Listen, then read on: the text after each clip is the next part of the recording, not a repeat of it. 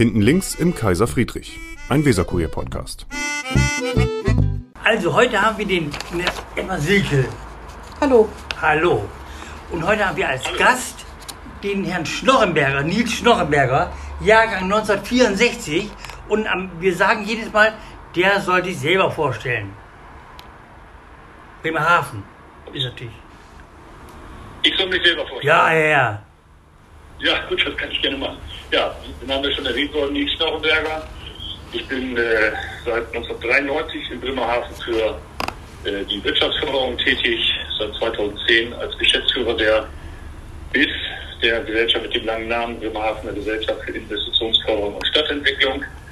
Äh, mache das immer noch sehr gerne, weil in Bremerhaven äh, viel zu tun ist und viele hier auch daran mitwirken wollen, Bremerhaven zu verändern. Ich bin äh, kurz Jura studiert, ein Semester und dann gemerkt, dass das nichts für mich ist. Dann habe ich äh, Agrarwissenschaften studiert, das habe ich dann auch bis zum Diplom durchgezogen. Und dann nach Bremerhaven. Agrar und dann nach Bremerhaven. Gleich nach Bremerhaven gegangen. Und Ja, Agrar? nicht, nicht direkt, also nach dem Studium war ich der Verwalter auf einem Biolandbetrieb in Nordfriesland. Das passt Da ja. jemand, Das das passt. hat Spaß gemacht. Ja, und das passt ja auch zur Agrarwirtschaft. Ja, genau. Aber die, die versuchen die Verbindung herzustellen zwischen äh, der Agrarwirtschaft und Bremerhaven. Ja, genau, genau, genau. Ja, das kann ich mal versuchen zu erläutern. Ähm, also ich habe bei der damaligen Fischereihafen Betriebs- und Entwicklungsgesellschaft angefangen Ach so. und dort gab es bei Erschließungsmaßnahmen zwei Varianten. Eine Variante, ich nehme eine ehemalige Industriebrache wieder in Nutzung, dann habe ich mit in der Regel mit Altlasten im Boden zu tun. Landwirtschaft beschäftigt sich auch mit dem Boden. Ähm, und man hat dort Chemie und auch andere Fächer äh, zu sich nehmen dürfen, sodass einem das nicht ganz fremd vorkam, wenn man sich mit, mit Altlastensanierung beschäftigen muss. Noch häufiger allerdings äh, erschließt man Flächen auf der grünen Wiese. Das ist dann nach der Erschließung ehemalige grüne Wiese und da hat man dann mit Naturschutzfragestellungen zu tun. Welche Wertigkeiten ähm, haben wir dort im Bereich von äh, Flora und Fauna? Ähm, wie kann ich das an anderer Stelle kompensieren, sodass man Eingriff, meine Versiegelung unterm Strich nicht zu einer Verschlechterung der Naturhaushaltsbilanz führt. Aber Sie sind nicht Bremerhavener. Sie sind nicht Bremerhavener. Ich bin nicht Bremerhavener, nein. Sondern geboren wo? In Delmenhorst. Ja, das ist ja fast Bremerhaven. Das ist ja fast Nein, Bremerhaven. das zählen wir zu Bremen. Jetzt komm. Ja, Nee, das ist Bremerhaven. fast wie Bremerhaven ohne Wasser. Ja, genau, genau.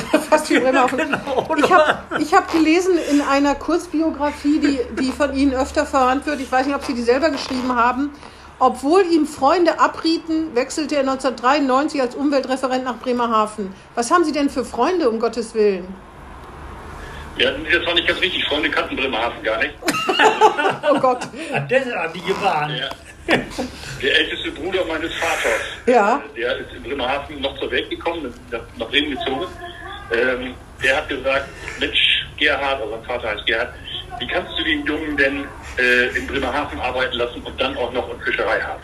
Warum denn nicht? Das war, äh, ja, und äh, das fand ich damals schon befremdlich, dass äh, mein Onkel meinte, mein Vater könnte ähm, mir mit damals Beruf zu arbeiten haben. Aber, was hatte denn Ihr Onkel dagegen?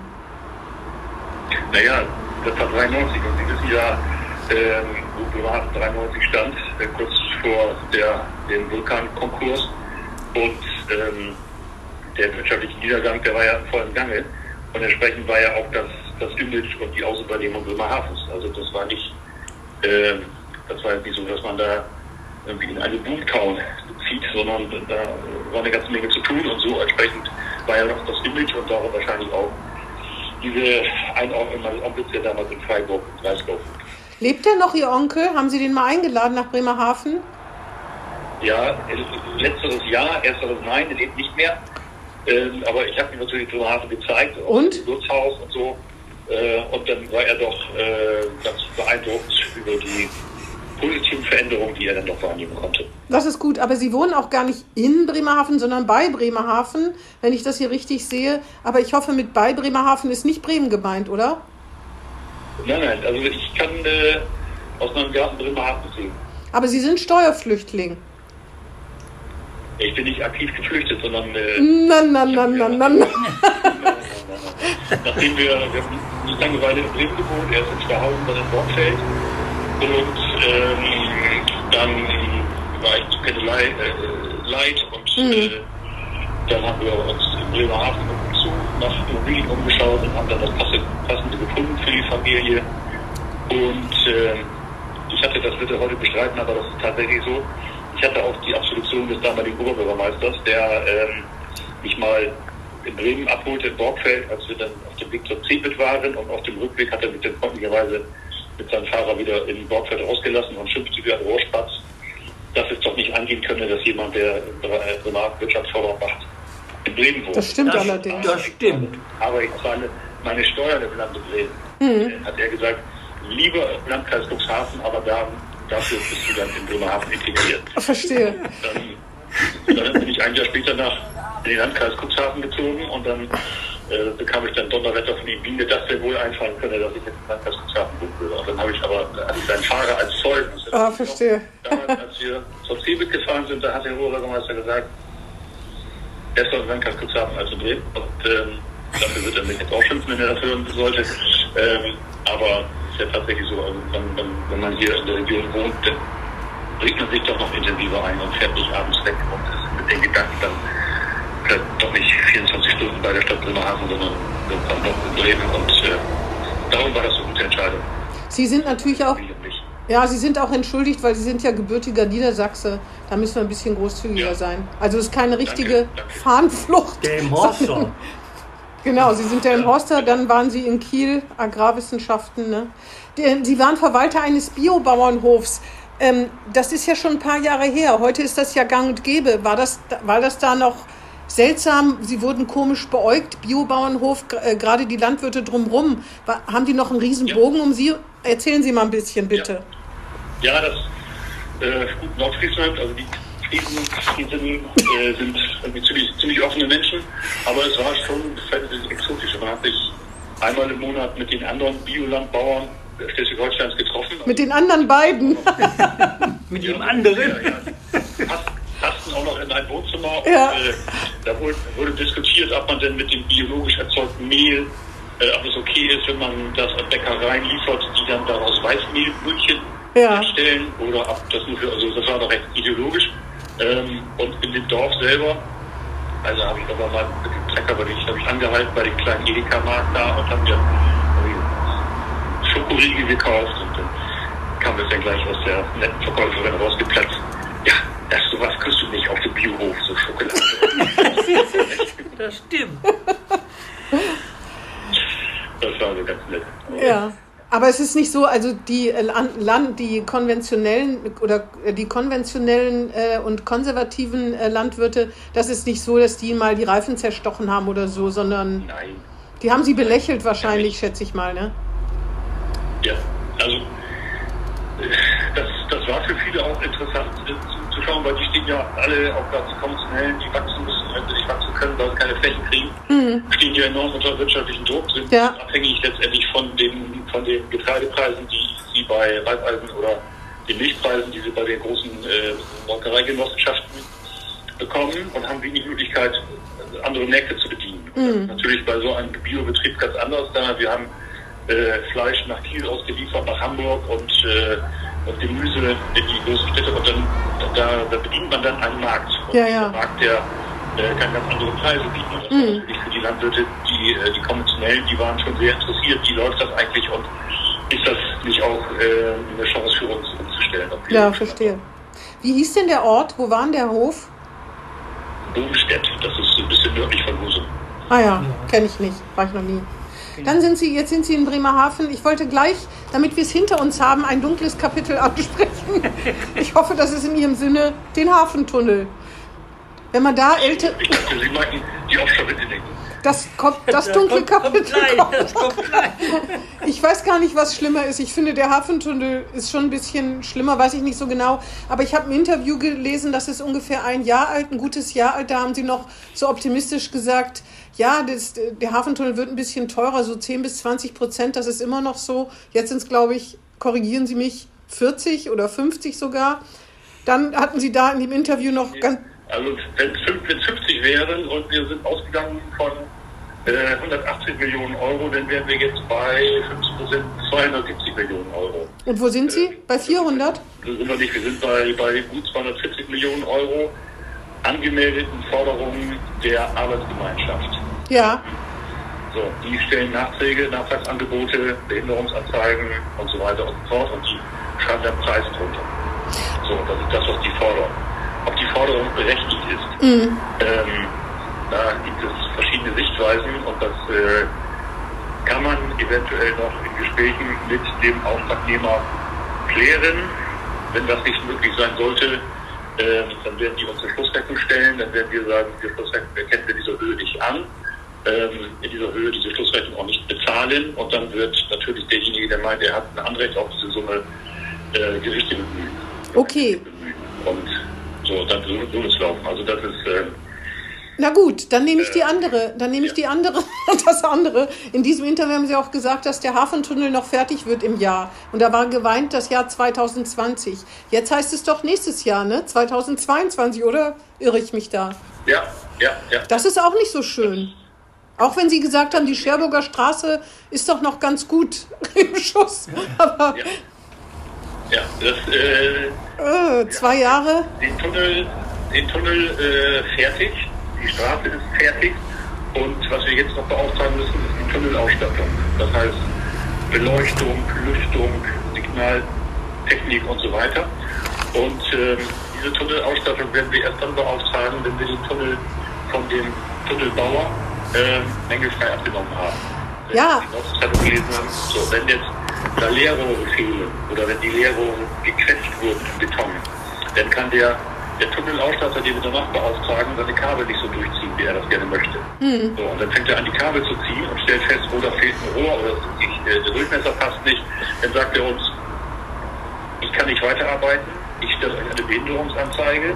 Ich habe da 50 Leute auf der Baustelle, da stehen sieben Bagger und 28 Radlader und die kosten mir jeden Tag so eine XY.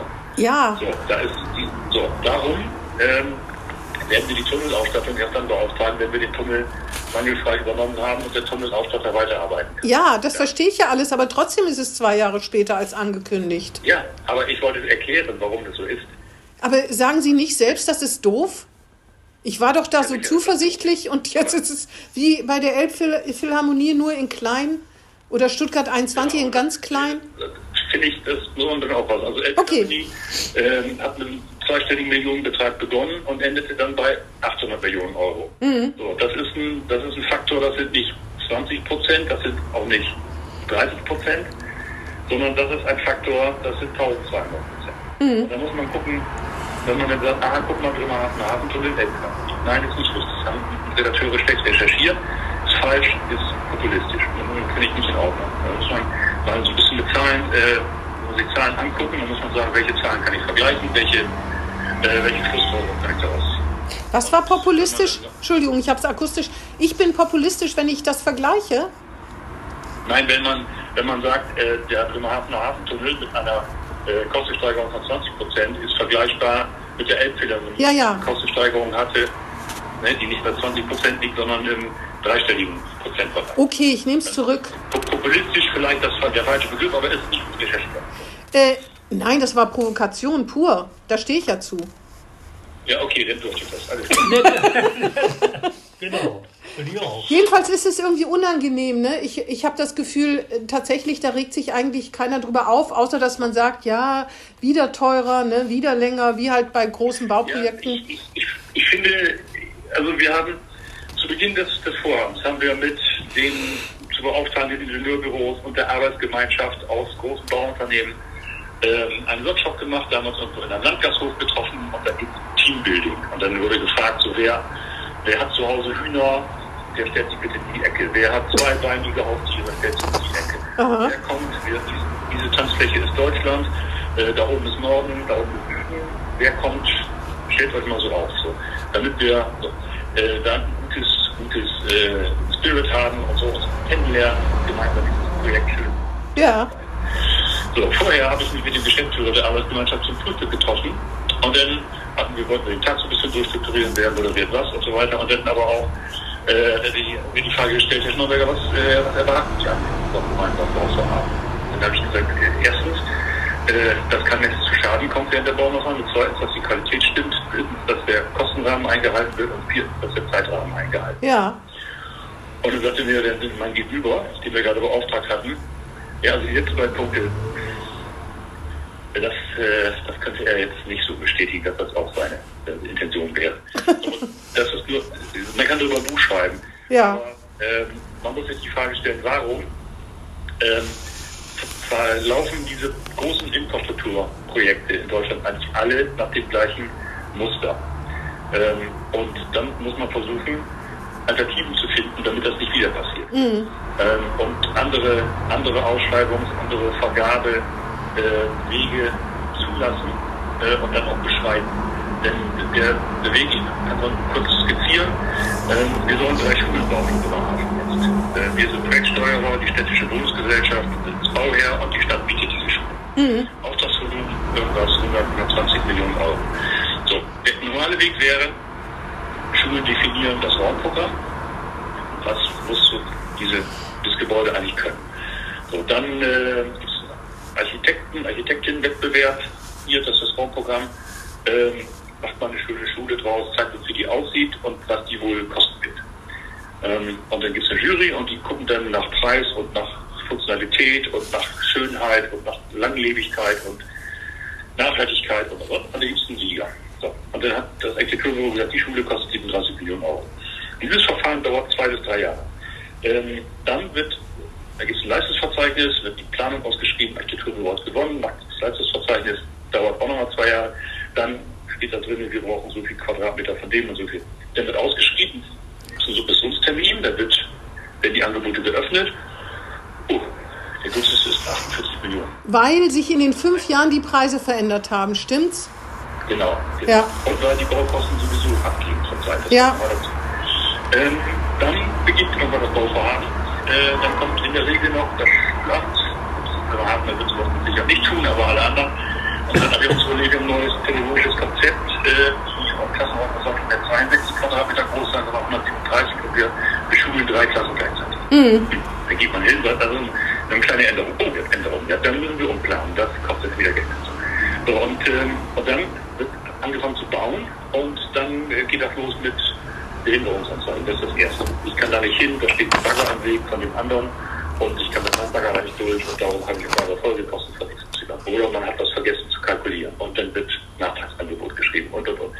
Und am Ende des Tages hat man dann eine Summe von, wir waren eben bei 40 Millionen, kommt man auf also 63. So, und äh, dann ist es alles strittig und dann geht man vor Gericht und man kann sich, weil das alles schon zehn Jahre her ist, aber auch nicht mehr so richtig daran erinnern, was da genau gewesen ist und wer genau was gesagt und gemacht und getan hat. Die Richterinnen und Richter ist natürlich auch komplett überfordert, weil das geht ja teilweise auch um Bauphysik und so. Und sagt, geht doch mal, also wir brauchen Gutachten. Dann werden Gutachten geschrieben, dauert auch alles lange, kostet viel Geld. Dann muss man wieder lesen und verstehen. Okay, okay, okay. ich hab's, ich hab's verstanden. Und dann sagt das Gericht irgendwann, tut eigentlich leid, vergleicht euch mal. So, und dann vergleicht man sich, hat eine Vergleichsquote bei solchen äh, Vorhaben zwischen 30 und 50 Prozent. Und, ähm, und das ist, weil das immer so läuft, ähm, ist das mittlerweile auch Bestandteil des Geschäftsmodells von Bauunternehmen zu sagen, wir hauen mal, was die Nachträge angeht und so weiter, da schmeißen wir mal ganz viel auf den Haufen. Ja. Ähm, und hinterher dieser sehr große Haufen, über den wird dann eine Vergleichssumme gelegt. Ähm, und, und, und, so läuft das bei allen diesen Vorhaben und darum werden die alle teuer. Ähm, das, und warum kann das passieren? Weil die Gerichte überlastet sind und nicht in der Lage sind, richtig zu sprechen gucken Sie mal an, wie lange solche, solche Bauverfahren dauern, ähm, bis es dann zum Vergleich kommt. Das wäre auch mal ganz interessant. Ja. Das dauern viele, viele, viele Jahre. Und wo kein Recht mehr gesprochen wird, das ist gefährlich, es wird kein Recht mehr gesprochen, weil die nicht mehr dazu kommen, weil die überlastet sind und weil die Vorhaben zu komplex sind. Ähm, da ist der Rechtsstaat in Gefahr. Das ja, ja, das stimmt. Wenn daraus dann äh, Geschäftsmodelle entwickelt werden, zu sagen, die wissen, dass kein Recht mehr gesprochen wird, sondern dass wir uns sowieso vergleichen werden, dann packen wir den, machen wir einen möglichst großen Haufen, weil keiner mehr überblicken kann, was eigentlich berechtigt und was überhaupt berechtigt ist. Dann ist das gefährlich. So. Das ist die Erkenntnis. Und das andere ist ja die Frage, wie kann man stattdessen vorgehen? Und wir versuchen jetzt bei diesen drei Schulneubauten ein sogenanntes Allianzverfahren. Das heißt, äh, dass gemeinsam geplant wird. Gemeinsam heißt der Nutzer, also in diesem Fall die Schulen, der Bauherr, Architekt, Bauunternehmen, Tragwerksplaner, also die Statiker und die technische Gebäudeausstattung. Und vielleicht auch noch Innenarchitektin, Innenarchitekt, Möbelbauer für eine Schule. Die werden zusammengesetzt und gesagt, so jetzt, das ist das Anforderungsprofil. Jetzt entwickelt bitte mal ganz offen und jeder kann seine, seine Ideen dazu beitragen, ähm, die beste Lösung. Und, ähm, und dann gibt es gewisse ähm, Anforderungen, beispielsweise Nachhaltigkeit oder Dauerhaftigkeit eines Gebäudes und so weiter. Und äh, es gibt immer dann so Fragen, nehmen wir Kunststofffenster oder nehmen wir Aluminiumfenster? Kunststofffenster sind günstiger, was ist uns wichtig? Nachhaltigkeit ist wichtig, nehmen wir Aluminiumfenster. So, und so entwickelt man gemeinsam das Gebäude bis zum Schluss. Alle Partner darunter einen Preis schreiben und sagen, wir bieten diese drei Schulen für so eine XY an. Das ist aber dann ein Festpreis. Und dieser Festpreis, der darf nicht überschritten werden. Wenn der überschritten wird, müssen sich die Mehrkosten die Partner teilen, bis auf den Auftraggeber. Der nicht. Okay. Wenn er unterschritten wird, wenn er unterschritten wird, können sich alle Partner die Ersparnis auch aufteilen. So, das ist ein Modell aus Finnland. Das ist in Finnland 60 Mal gemacht worden. Und das sorgt dafür, dass es keinen Streit mehr gibt beim Bau. Und das machen Sie jetzt in Bremerhaven? Das machen wir jetzt in Bremerhaven bei diesen Schulneubauten, weil wir Gibt es das in Bremen auch schon? in Bremen Ja. Oder ist das ein, Ex ist, bekannt. ist ein Bremerhaven nicht bekannt im Experiment? Bereich, Ah ja. Ja, des öffentlichen Auftragswesens. Also private Bauherren machen das schon, schon länger so, die nicht diese öffentlichen Auftragsvergabekriterien äh, äh, Vergabekriterien erfüllen müssen. Aber es ist jetzt auch, äh, nach dem Vergaberecht ist das jetzt auch möglich. Wir sind gespannt, wir starten gerade mit dem Prozess. Aber das ist letztendlich eine Erkenntnis unter anderem aus dem Hafentunnel, aber auch aus anderen großen Bauvorhaben, dass man da andere Wege gehen muss. Das ist gut. Wenn man was draus lernt, ist das natürlich gut. Es gibt ja noch mehr, noch mehr äh, dunkle Kapitel in Bremerhaven. Wigbert, äh, du weiß ich gar nicht, ich weiß nicht, ob wir den OTB ansprechen sollen. Die Kaiserschleuse, also Bremerhaven hat schon wieder einige Probleme. Damit nicht, dass sie dafür verantwortlich sind, aber sie müssen es mit Aber erleiden. positiv Stadtsanierung Goethestraße und drumherum. Ja, das stimmt. Positiv, ne? Ja, Schrottimmobilien. einstellen, ob Sie die, die negativen oder die positiven Beispiele abfragen wollen. Erstmal die positiven bitte. Wir wollen eigentlich über die positiven, aber erstmal, ich wollte Sie fragen, positiv, apropos positiv. Sie leben jetzt lange in Bremerhaven oder bei Bremerhaven, das, das zählen wir mal schlicht dazu, fast äh, 30 Jahre, ne? Ja, bald drei- 30 Jahre. Hat sich das Verhältnis zwischen Bremen, Bremerhaven und Bremen denn irgendwie verändert und, oder verbessert? Ja, ähm, finde find ich auf jeden Fall. Zu Anfang, äh, ja, 93 ist gerade der Schaufenster Fischereihafen begonnen worden. Die Umstrukturierung des Fischereihafens in der Innenstadt Bremerhavens gab es äh, das Schifffahrtsmuseum, das gab es hier nichts. Ja, Und, äh, und Bremerhaven ist damals in Bremen immer so aufgetreten, hallo, äh, da gab es dann auch viele große Wirtschaftsstruktur, Entwicklungsprogramme äh, und da gab es dann auch Geld zu verteilen und dann ist Bremerhaven damals aufgetreten, hallo, wir sind aus Bremerhaven und wir hätten gerne 25 Prozent. Ähm, und das war so ein Mechanismus. Und dann äh, ist ja mit diesem vielen Geld damals auch diesem Investitions-Sonderprogramm ja, eine ganze Menge, ganze Menge Positives entstanden. Es geht über die Fischereihafen Doppelschleuse, die ja ganz sinnvoll ist, über Container Terminal 4 und natürlich die gesamten Hafenwelten, Ausbau der Wissenschaftslandschaft und, ähm, und mittlerweile äh, wird in Bremen anerkannt, dass, ähm, aber dass es in Bremerhaven natürlich einen großen Veränderungsbedarf und Unterstützungsbedarf gibt. Ähm, aber dass die Projekte, die hier in Bremerhaven angefasst wurden, auch, äh, zumindest die eben genannten, auch erfolgreich sind und dass diejenigen, die das in Bremerhaven äh, angefasst und umgesetzt haben, das auch äh, bewältigen konnten. Jetzt dann ab, ja. Und äh, darum kann Bremerhaven mit einem doch deutlich größeren Selbstbewusstsein äh, in Bremen auftreten und ähm, ich kriege häufiger auch mal das Feedback so aus dem Umfeld Handelskammer, aber auch andere, anderes Feedback, dass äh, in, in einigen oder doch in vielen Bereichen äh, Bremen auch teilweise jetzt schon von Bremerhaven lernen kann. Was meinen Sie, wie viele Bremer waren noch nie in Bremerhaven? Wie viel Prozent? Und reden drüber. Ja, ja, ja. ähm, ich, ich, hab, ich war mal ähm, äh, in einen Bus mit Lehrerinnen und Lehrern aus Bremen ähm, und habe hab eine Rundfahrt durch Bremerhaven gemacht und habe die dann gefragt, wer von Ihnen denn das erste Mal in Bremerhaven sei. Und das war schon erschreckend. Also, das ist schon, ich mal sagen, das war 50 Prozent. Also, Wissen Sie, woran mich das immer erinnert? Dass es auch so viele Bundesbürger gibt, die noch nie in der ehemaligen DDR waren. Das mich auch immer so erschreckt, weil das muss man doch, also das gehört zu uns. Also das ist genauso Ja. wie die Schwesterstädte, ne?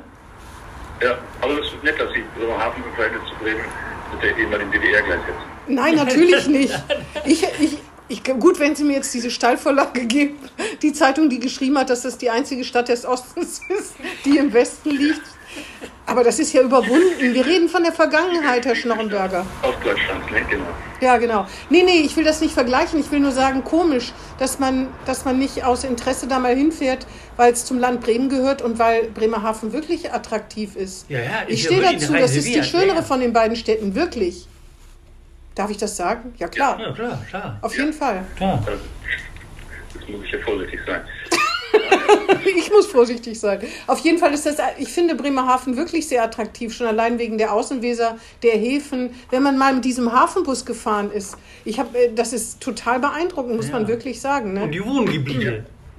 Die entstehenden Wohngebiete, die sanierten Wohngebiete. Das Kapitänsviertel zum Beispiel, ne? also wenn hier über irgendwelche neuen äh, Reihenhäuser oder Wohngebiete geredet wird, ich glaube, das wissen hier viele gar nicht, weil sie einfach noch nicht da waren, äh, was in Bremerhaven äh, wirklich auch äh, passiert. Das äh, finde ich auch, das kann man wirklich sagen. Ja. Jetzt allerdings leidet Bremerhaven auch überproportional, ne? wegen Kreuzfahrtterminal. Das Columbus äh, Kreuzfahrt, der, das Kreuzfahrtterminal hatte sich ja unglaublich entwickelt mit extremen Wachstumsraten. Ne? Und äh, jetzt durch die Pandemie auch Klimahaus und Auswandererhaus haben natürlich Schwierigkeiten. Tourismus, Bremerhaven ist im Tourismus total erfolgreich gewesen. Das ist Ja, bitter. das wird auch so bleiben. Ja, ja, das glaube ich auch. Warum, warum kommen so wenige Bremer nach Bremerhaven? Das hat natürlich, denke ich, immer noch mit dem Gemisch zu tun. Ähm, wir haben natürlich seit den 70er Jahren einen wirtschaftlichen Niedergang oder auch einen natürlich ähm, demografischen Niedergang und das zeigt sich ja überall. Wenn einer Stadt 40.000 Menschen fehlen, dann, äh, dann gibt es Leerstände und dann gibt es Leerstände im Einzelhandel. Äh, so, und das steht an der Stadt nicht gut. Das, das merkt man ja auch. Und Ja. äh, wenn man so viel hat, warum sollte man sich dann als Bremer ins Auto setzen und nach Bremerhaven fahren? Also, ähm, meine, dieser, meine, meine Großmutter kommt aus Bremerhaven, wohnte dann in Bremen. Äh, mit ihrem Enkel ist sie dann nach Bremerhaven gefahren, ins Schifffahrtsmuseum oder in die Zuarmee. Das waren die, die Anlässe, nach Bremerhaven zu fahren. Ansonsten Ins Theater, in die Kunsthalle, die sind auch toll. Ja, ja, Kunsthalle. Ja. Herr Becquet. Ja, aber vor, ja, aber vor, vor 30 Jahren, als das alles noch nicht da war. Ja, das stimmt. Ja. Und jetzt hat sich in den letzten Jahren hat sich viel geändert, aber in den Köpfen gibt es immer noch ein Bild von Bremerhaven. Und äh, das ist halt die Aufgabe, äh, dieses Bild in Bremen zu verändern. Äh, und darum unter anderem ist es ja auch richtig, denke ich, dass die, dass die Handelskammern zusammengegangen sind. Und ähm, nach der Fusion, was ja nicht nach der Neugründung einer gemeinsamen Kammer, äh, hat man dann haben wir die, die Bremer Unternehmer, Unternehmer eingeladen und dann merkt man, das ist ja, dann gibt es ein ganz anderes Verständnis für das, was Bremerhaven eigentlich an Potenzial hat. Und das ist, wir müssen also alle möglichen Chancen nutzen, um die Bremer nach Bremerhaven zu bekommen. Wer ist denn eigentlich Ihr Bremer Gegenstück beruflich? Ihr Bremer Pendant? Heyer, also das ist Andreas Heyer. Ah ja, ja, ja. ja also. Ähm, ich glaube, das ist ja auch interessant, dass, glaube ich, Touristen, die an der Nordseeküste irgendwo Urlaub machen und oder um Bremerhaven drumherum, dass die von Bremerhaven ganz begeistert sind, weil sie feststellen, sie schaffen das nicht an einem Tag. Sie können, obwohl es ja Pakete gibt und so, aber sie schaffen nicht Auswandererhaus plus Klimahaus plus Zoo am Meer plus Schaufenster Fischereihafen ist so gut wie unschaffbar. Mit Kindern glaube ich sowieso nicht. Aber dass die Bremer das gar nicht wissen und dass dann Menschen von außerhalb sagen, Bremerhaven ist so toll. Wir waren so, das war so klasse, als wir da unseren Ausflug hingemacht haben. Ne? Sowas passiert ja dann häufiger. Ja. Aber es liegt, glaube ich, auch daran, dass natürlich das Verhältnis zwischen Bremen und Bremerhaven so ein bisschen wie das zwischen, Bremen und Hamburg. Ja. Ähm, Schlimmer. man, ja, vielleicht sogar mal schlimmer. Ähm, weil die Hamburger gucken ja auch so, so Bremer, Ja, genau, genau. Bremer vielleicht auf die Bremerhavener gucken und ähm, Ich dachte, wie die Bremerhaven auf die Bremer gucken. Auch. auch. ja, aber so diese, wer hat die Nase oben und wer guckt oben auf jemand runter und, äh, und die Bremerhavener denken natürlich immer, wenn die Bremer irgendwas machen, der wollte es über den Tisch ziehen. Und ähm, als Nicht-Bremerhavener, äh, mein, mein Sprichwort ist dann immer so, Bremerhaven fühlt sich zwar wie ein Stiefkind, aber Bremerhaven ist Einzelkind. Und das hat natürlich auch gewisse Vorteile. Ja. Wenn ich mir das vergleiche mit Niedersachsen, da gibt es eine Landeshauptstadt und es gibt ganz viele Hafenstandorte. Und wenn die irgendwas Hafenentwicklungsmäßiges machen wollen, dann müssen die sich vor die, vor die Staatskanzlei stellen. Und Hannover und dann hauen die sich erstmal gegenseitig die, die Ellbogen in die Rippen. Mhm. Enten und Wilhelmshaven und Cuxhaven und Stade und wie sie alle heißen. Und wir sind gesetzt als Hafenstandort ähm, im Lande Dresden. Also das ist auch natürlich ein Vorteil, den wir haben. Absolut. Aber Sie haben, es gibt schon einige Menschen auch in Führungspositionen, wir wollen ja keine Namen nennen, die in Bremerhaven arbeiten und in Bremen leben. Das gibt es schon häufiger, ne? Ja, das gibt es, aber es gibt auch Leute, die in Cuxhaven wohnen und in Bremerhaven arbeiten. Es gibt auch Leute, die in Bremen wohnen und in Bremerhaven, äh, umgekehrt in Bremen arbeiten, in Bremerhaven wohnen. Genau. Äh, ist, glaube ich, nicht so schlimm. Äh, nee, Kommen wir mal zu den Schiffsbesatzungen. Die Schulschiff Deutschland, sind Sie eigentlich dafür, dass sie nach Bremerhaven kommt? Ich jetzt? Ja? Natürlich, oder? Ja, klar. Ja. Ja, sicher. Sind Sie auch dafür, ne? Und dass die Leute deren ersetzt wird dadurch, oder nicht dadurch, aber eine, irgendwie ein Ersatz für die Leute deren gefunden wird, sind Sie auch dafür? Äh, Ja, aber nicht die Deutschland. Nee, nee, ja, ein anderes Schiff.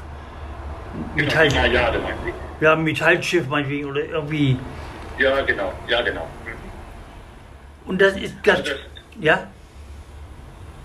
äh, Sie hatten noch eine Frage.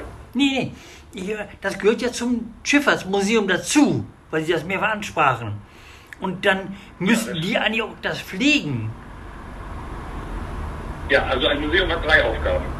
Forschen, bewahren und vermitteln. Bewahren, genau. So, mhm, bewahren. Und mit dem Bewahren hatte das Museum in den letzten Jahren offensichtlich nicht genügend finanzielle Mittel, um diese Aufgabe, äh, dieser Aufgabe äh, nachzukommen. Und da muss nachgesteuert werden. Und beim Vermitteln ähm, weiß ich, dass neben der Sanierung der Immobilien auch neue Ausstellungskonzepte äh, entwickelt werden. Und äh, die Idee um diesen stählernen Segler herum, die Najade, die ja mal in Bremerhaven gebaut wurde, ist, dass man dieses Segelschiff als Außenexponat nutzt, um zu vermitteln über den Segelschiffbau in Bremerhaven. Wir hatten hier mal Werften, Tecklenburg, Rickmaus, Wenke. Schichau, Werft, äh, Schichau. Hat, die Schichau, ja, hat nicht unbedingt so Segelschiffe gebaut. Ja, aber- ähm, aber- die größten, die größten Segelschiffwerften waren an der Geste. Und äh, die Flying P-Liner, das war damals das, was, was heute der A380 ist. Oder so. So. Also wir hatten hier die, die größten Werften äh, oder die Werften, die die größten leistungsfähigsten Schiffe gebaut haben. Das kann man mit diesem Schiff vermitteln, aber auch äh, an Bord äh, vermitteln, wie man eigentlich auf so einem Schiff damals gearbeitet hat, gelebt hat, im Hafen als auch äh, auf hoher See. Und das, äh, wenn man das hinbekommt und äh, diese, diese Ausstellung so ähm, gut aufbereitet und so interessant gestaltet, glaube ich, dass dann dieses Schiff eine große Bereicherung werden kann für das Deutsche Schifffahrtsmuseum und äh, auch einen Teil dazu beiträgt, zukünftig, dass wir wieder mehr Besucherinnen und Besucher haben. Die Schulschiff Deutschland jetzt. Die, die, die Deutschland. Die Schulschiff Deutschland. Ich, ich meine jetzt die Najade, den Nachbau. Ach so, äh, der ja, hm, Ja, alles klar. also der erste Stahl Stahlsegler, der in Deutschland gebaut wurde, auch auf Genau. der Mecklenburg-Werft in Bremerhaven. Und ähm, was ich noch erwähnen wollte, das Schifffahrtsmuseum hatte mal über 400.000 Besucherinnen und Besucher. Ähm, ist jetzt auch vor Corona und vor dem Umbau auf deutlich unter 100.000 äh, über die Jahrzehnte runtergegangen. Und äh, es gilt auch letztendlich für den Tourismusstandort, dieses Potenzial an Besucherinnen und Besuchern wieder zu heben. Da kann dieses Schiff, wenn es, gut gemacht ist, einen Teil dazu beitragen. Ich glaube, das, das mit dem Schifffahrtsmuseum kann man dem Schifffahrtsmuseum aber nicht anlasten, weil es halt starke Konkurrenz gekriegt hat, ne? Durch das Auswandererhaus, was ja jeden, jeden, der das, auch das Klimahaus, der das betritt, total beeindruckt, ne? Weil das halt eine andere Art von Vermittlung ist, als das Schifffahrtsmuseum viele, viele Jahre machen konnte, ne? Das war ja einfach aus Geld. Ja, wenn man sich anschaut, dann äh, sind die Zahlen nicht erst seit der Eröffnung des, Ach so. des Auswandererhauses rückläufig, sondern Ach, schade. es hat in der Vergangenheit viel Finanzierung über, das, über den, den Forschungsbereich, äh, auch über den Bund gegeben. Ja. Darum hat man natürlich auch logischerweise Schwerpunkt setzen müssen im Bereich der Forschung. Ja, ja, klar. Jetzt, zu zukünftig muss man sich Gedanken machen, wie man die anderen beiden Aufgabenfelder auch ähm, vernünftig bespielen kann und was es kostet. Das wird natürlich mehr Geld kosten, als das Museum bisher Ja. zur Verfügung hatte. Wie, wo schleppen Sie denn, wenn Sie mal Bekannte haben oder wenn Ihr Onkel noch mal nach Bremerhaven kommen könnte, wo würden Sie den hinschleppen und sagen, hier, guck mal, das ist Bremerhaven, wenn Sie einen Ort sich aussuchen könnten?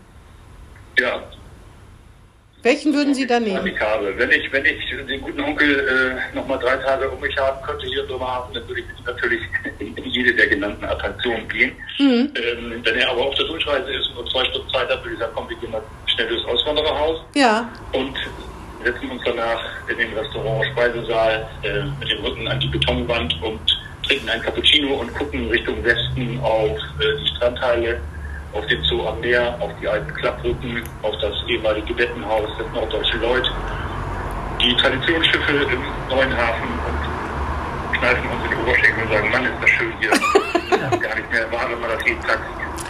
Fast sieht man ja New York, ne? Fast. Ja, genau. wenn man noch gute Augen hat. Wissen Sie, wo mein Lieblingsplatz in Bremerhaven ist, wo ich jemanden hinschleifen würde? Ins Stadtmuseum, in das Fischgeschäft. Das Fischgeschäft. Ja, okay. Das ist so schön. Ich habe äh, immer gedacht, das wäre ein Originalfischgeschäft, was mal äh, ausgebaut wurde und da eingebaut wurde. Aber ich musste mich dann eines Besseren belehren lassen, dass das ein nachgebautes, ähm, ein nachgebautes Fischgeschäft ist. Aber dieses Museum ist ein absolutes Kleinod. Ich glaube, das wissen auch viele nicht, wie schön das ist mit diesem Wasserlauf da drin. Die Architektur ist sensationell. Leider liegt das ja so ein bisschen ab vom Schuss von anderen Touristen, aber ich finde, das ist ein unglaublich tolles, wirklich tolles Museum muss ich mal sagen. kann ich Ihnen nur beipflichten. Ähm, 25.000, 30.000 Besucherinnen und Besucher, viel zu wenig. Mhm. Ähm, und man bekommt ja auch durch die Kinder gespiegelt, ähm, welches Museum eigentlich interessant ist und welches Museum wie funktioniert. Und Mhm. äh, im, Historisch, im Historischen Museum waren wir öfter, man kann da ja auch mal für eine Stunde mal durchlaufen, wenn die Kinder also eine begrenzte Aufmerksamkeitsspanne haben und ähm, dann ja, es ist also authentisch und es, es wirkt authentisch, es wird Geschichte lebendig vermittelt, das finde ich auch. Und in diesem kleinen Kino laufen doch auch Filme, ne? Da ist doch so ein Ja. kleiner Kinosaal drin, die sind auch alle mit Hein Mück, als Hein Mück noch ein Schauspieler war. Also alle, die hier zuhören und das noch nicht äh, sich angeguckt haben, das muss man einfach machen. Pflichtprogramm, finde ich. Genau. Ja, auf jeden Fall, ähm, äh, durch die Pandemie ist Bremerhaven besonders nicht, ich will nicht sagen, äh, andere Städte natürlich auch betroffen, aber gerade was Tourismus betrifft. Ich glaube auch, der wird ja dann in die Höhe schießen, weil ganz ganz großes Nachholbedürfnis ist. Aber im Moment ist die Lage doch ganz schön traurig, oder? Machen Sie sich Sorgen um die Kreuzfahrtbranche? Ja. Also Tourismus ähm, ist für uns zuerst mal Klimahaus, Auswandererhaus, Zoo am Meer, Schifffahrtsmuseum, Schaufenster, Fischereihafen. Äh, Kreuzfahrtbranche hat auch einen touristischen Aspekt, weil wir Start- und Zielhafen sind und viele Gäste natürlich äh, Tag vorher anreisen, hier übernachten und dann an Bord gehen. Wenn sie von Bord gehen, fahren sie meistens gleich nach Hause. Ähm, und das sind zwei verschiedene, verschiedene Bereiche. Der erste Bereich, der war Tagestourismus, ähm, äh, Tourismus an der Nordseeküste mit Besuch der Stadt Bremerhaven mit den großen touristischen Einrichtungen, ähm, Mehrtagesurlaube, verlängerte Wochenenden. Das wird nach der Pandemie enorm boomen und die Häuser werden das alle überleben, sei es, weil sie wie der Zoo am Meer ähm, öffentliche Gesellschafter haben oder deutsches Auswandererhaus, Klimahaus über den äh, Ringfonds äh, unterstützt werden, weil sie natürlich ihr Personal, Kurzarbeit ist zwar da, aber äh, laufende Kosten haben, aber die Häuser werden das überleben und danach werden die besser dastehen als vorher. Das deutsche Auswandererhaus äh, wird gerade um den dritten Bauabschnitt Ja. ergänzt, erweitert, der wird äh, im Sommer in Betrieb gehen. Äh, also da mache ich mir überhaupt keine Sorgen. Im Gegenteil, äh, das wird gut. Kreuzfahrt ähm, ist natürlich schwierig. Die sind durch die Pandemie enorm betroffen und ich kann schwer einschätzen, wie sich das, das Urlaubsverhalten der Menschen nach der Pandemie ändert. Die Leute noch mit drei- 3000 anderen äh, an Bord eines solchen Schiffes gehen wollen oder nicht. Ähm, wenn man jetzt die ersten Kreuzfahrten gehen schon los, die Leute fahren teilweise auch zehn Tage über die Ostsee, ohne irgendeinen Hafen anzulaufen. Ja, ja, genau. Scheint ja trotzdem noch Dieser, werden. dieser Blasentourismus ist das, ne? dass man immer mit den gleichen Menschen dann zusammenbleibt. Ja, ja genau. Ähm, ich, also ich glaube, dass äh, da zumindest eine Segmenterweiterung geben wird, kleinere Schiffe, dann das Thema äh, Emissionen. Ähm, Ja, ist es eigentlich vertretbar, mit solchen Schiffen in die schönsten Regionen äh, der Welt zu fahren und sich das da anzugucken. Die Norweger machen ihre Fjorde schon dicht. Also daraus ergibt sich dann äh, eine Veränderung. Kleinere Schiffe, saubere Schiffe, Segelabtriebe. Ähm, und das ist dann natürlich auch wieder eine Chance, wenn wir uns da als Standort oder als Region positionieren und sagen, wir, wir helfen, wir entwickeln solche sauberen Konzepte ja, ähm, und zeigen mal, wie das, wie das geht und, generieren dadurch vielleicht sogar neue Arbeit für unsere Werften, weil die demnächst, sagen wir mal, übertreibt mal ein bisschen oder vielleicht übertreibe ich gar nicht, äh, wir stellen demnächst sehr innovative Segelschiffe her, die ähm, von Kreuzfahrtreedereien ähm, genutzt werden, um die Veränderung der Nachfrage zu befriedigen. Dann hat das wieder eine wirtschaftliche Chance, die über den Betrieb eines Kreuzfahrtterminals hinausgeht, nämlich Beschäftigung der maritimen Wirtschaft und der, der Werften. ja. Liegt denn die Bremerhavener Wirtschaft auf dem Wasserstoffschwerpunkt? Nee, noch nicht. Äh, noch ist Wasserstoff kein, keine wirtschaftliche Anwendung, äh, sondern noch ist sogar dabei zu erkennen, dass Wasserstoff ein sehr geeigneter Speicher sein kann für äh, grün erzeugten Strom, der zunehmend äh, mehr erzeugt wird, was ja gut ist, aber dann haben wir gleichzeitig auch zunehmend äh, Phasen und Zeiten, in denen wir zu viel Strom haben werden. Also müssen wir ihn speichern, wenn wir äh, mit, mit grünem Strom unterwegs sein wollen, Mobilität, dann ist ein Kabel schlecht am Auto, das begrenzt mein, meine Reichweite, also äh, brauche ich Speicher an Bord meines Autos, meines LKWs, meines Schiffes, meines äh, mobilen Gerätes. Und da kann ich entweder eine Batterie nehmen als Speicher oder ich kann Wasserstoff nehmen oder ein Derivat von Wasserstoff. Ähm, und das sind so Erkenntnisse. Ich dachte mal, Bremerhaven streicht OTB, Sie ja äh, primär mit und setzt Wasserstoff.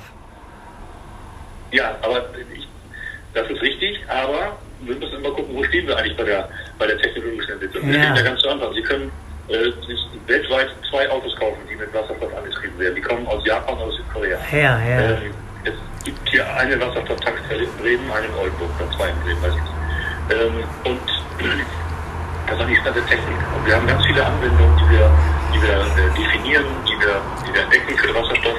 Und jetzt sind wir in der Phase, dass für diese Anwendungen Produkte entwickelt werden müssen, hergestellt werden müssen, erprobt werden müssen und danach äh, irgendwann in Serie hergestellt werden müssen. Und diese ähm, Produkte müssen wettbewerbsfähig sein vom Anschaffungspreis und von den Betriebskosten zu den herkömmlichen Produkten, Fahrzeugen.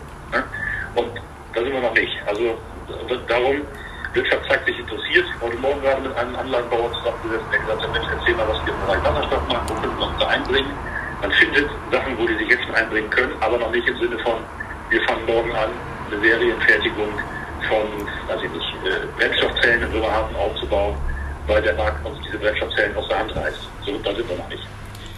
Ja, dann würde ich sagen, erstmal ganz herzlichen Dank, sage ich mal, an Herrn Schnorrenberger aus Bremerhaven. Das war eine Premiere. Wir haben noch nie jemanden aus Bremerhaven Nee, das zugeschaltet. stimmt, das stimmt. Sie waren der Erste, Herr Schnorrenberg. Vielleicht bleiben Sie sogar der Einzige. Mal gucken. Das glaube das glaub ich nicht. Das hängt davon ab, wie lange es diesen Podcast noch geben wird. Ja, wir haben da noch kein Enddatum Und dann gesetzt. kommen wir nach Bremerhaven gefahren. Eigentlich wollten wir nämlich nach Bremerhaven kommen. Ja, das war ja geplant vor der Pandemie, dass wir auf jeden Fall Genau, mal nach Bremerhaven kommen. Aber ähm, ja, wir, ich glaube, wir hören mit dem Podcast erst auf, wenn Sie und noch jemand anders die einzigen verbliebenen Zuhörer geworden sind. Dann ist, glaube ich, Feierabend. Nein, also Sie können mit diesem Podcast nicht aufhören, äh, bevor Sie nicht zumindest zum zweiten Bremerhaven oder eine Bremerhavenerin genau, äh, tatkräftige Frau hier in der Stadt. Äh, das, da haben Sie mal gelesen, Sie noch bekommen, um die äh, produziert, ne? Wie bitte? Sie müssen noch mal, das hat man jetzt nicht verstanden, akustisch. Okay, Entschuldigung. Ähm, ich glaube, Sie haben bisher schon über 50 Sendungen produziert. Ja. 60, glaube ich. Mhm. 60, so. Und das, da müssen Sie sich mal äh, hinterfragen, warum es so lange dauert, bis Sie dann mal jemanden aus Bremerhaven äh, einladen. Nee, nee, nicht falsch verstehen. Da, da waren schon Menschen dabei. Da waren schon Menschen wie, Herr, wie äh, schon Menschen aus Bremerhaven wie Herr Röwekamp, Herr Güntner, die damals Hm. noch, also Herr Röwekamp damals noch ist ja, der ist ja wirklich geflohen. Nein, geflohen Nein, nicht. nein, nein. Auf jeden Fall hat er sich Umgezogen. hatte ja und das war ja auch nur die Vorbereitung auf Berlin, wie wir jetzt wissen. Er wollte gar nicht aus Bremerhaven nach Bremen, der wollte von Bremerhaven nach Berlin. Das kann man ihm nicht übel nehmen. Auf jeden Fall schon, aber die waren dann in Bremen. Also Sie sind der, Sie sind der Kontakt so, direkt nach Bremerhaven. Nein, sonst versuchen wir 50-50 zu sein. Ja. Und Aber kommt wir die- haben auch so wie, das, wie das Kaiser Friedrich, wir haben auch so, so, so Plätze hinten links. Also vielleicht kann man dieses Format ja auch äh, in Bremerhaven noch Auf jeden Gerne, Fall, gute gerne. Idee. Sehr ich gerne. wäre ja sehr gerne hinten links im Café Faust gewesen in der Goethestraße. Das fand ich so toll. Das war übrigens auch ein Kleinod, was viele gar nicht kannten. Aber ich habe gehört, das gibt's nicht mehr, leider. Das gibt es nicht mehr, aber es gibt andere äh, Städten, die ähnlich interessant sind. Das sagen Sie uns dann und treffen uns dann nochmal, Herr Schnorrenberger. Hinten links in Bremerhaven, Punkt, Punkt, Punkt. Genau, genau. Und Okay, Sie sagen dann wo. ja. Also Erstmal herzlichen Dank. So machen wir das. Herzlichen Dank und bis zum nächsten Mal. Ja, vielen Dank. Tschüss. Tschüss. Tschüss. Das war Hinten links im Kaiser Friedrich, ein Weserkurier-Podcast.